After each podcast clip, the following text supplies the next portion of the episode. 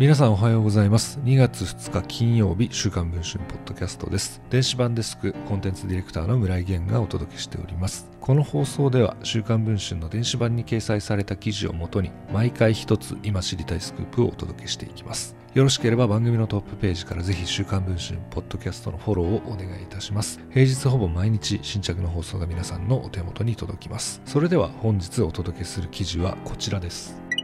ラグビーのリーグワン2部に所属する日野レッドドルフィンズの複数の選手が大分県別府市のスナックでグラスや備品を壊すなどしていたことが週刊文春の取材で分かりました。リーグワンの事務局は事実関係を確認中としています。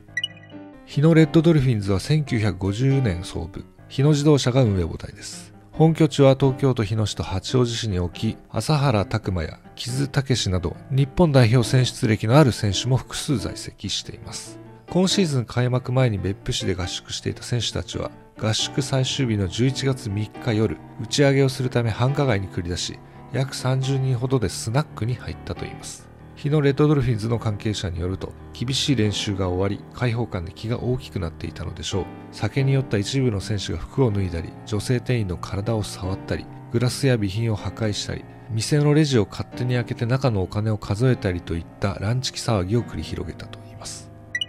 しかし問題はそれだけではありませんでした。怒った店員から所属を聞かれた選手がリーグワン一部の三菱重工相模原ダイナボワーズを名乗ったといいます。後日店から三菱重工に連絡が入り驚いた三菱重工が日野レッドドルフィンズに抗議。日野レッドドルフィンズが慌てて店に連絡したところ備品や高級ウイスキーのボトルを壊されたとして300万円を請求されたといいます。しかしチームのスタッフは選手を集めてこのように告げたといいます。もし表に出たらラグビー部なんて一気に潰れるし株主総会も乗り切れない。弁護士や警察に相談したら公になるからその場にいた選手たちで払え。払いたくなければ社員選手は退社してもらう。プロ選手は契約を解除する。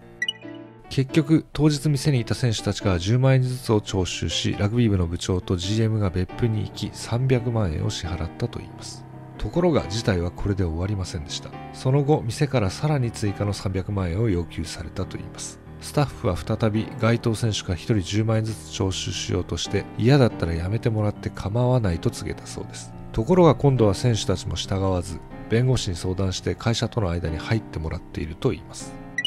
日のレッドドルフィンズに問い合わせたところ回答は本件は解決済みのことでありコメントは差し控えさせていただきますの一文のみ。日野自動車の広報はお店の方と話し合って解決した。当社としては引き続きコンプライアンスファーストの意識を徹底していくことだけはやってまいりたいと答えました。現在配信中の週刊文春の電子版では日のレッドドルフィンズが今回の不祥事を公にしたくなかった理由そして女性店員を触ったとされる外国人選手の直撃内容などについても報じています。ご関心がある方はぜひ電子版の記事の方も読んでいただければ嬉しいなと思っております。ということで本日のポッドキャストこの辺りで終わりたいと思います。また次の放送をお待ちください。